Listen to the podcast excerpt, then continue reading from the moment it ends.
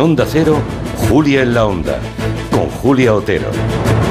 Pues sí, a menos de 24 horas de que empiece el debate de investidura de Pedro Sánchez, el PP pues está utilizando todas las estrategias disponibles para intentar bloquear la ley de amnistía o retrasarla eh, tanto como sea posible. Esta mañana el Senado, donde el Partido Popular, ya lo saben, tiene mayoría, ha votado a favor de cambiar eh, de forma express el reglamento de la Cámara con la intención de dilatar la tramitación de la ley, que es lo máximo que puede conseguirse. Filibusterismo se llama técnicamente, porque la ley acabará por entrar igualmente en vigor.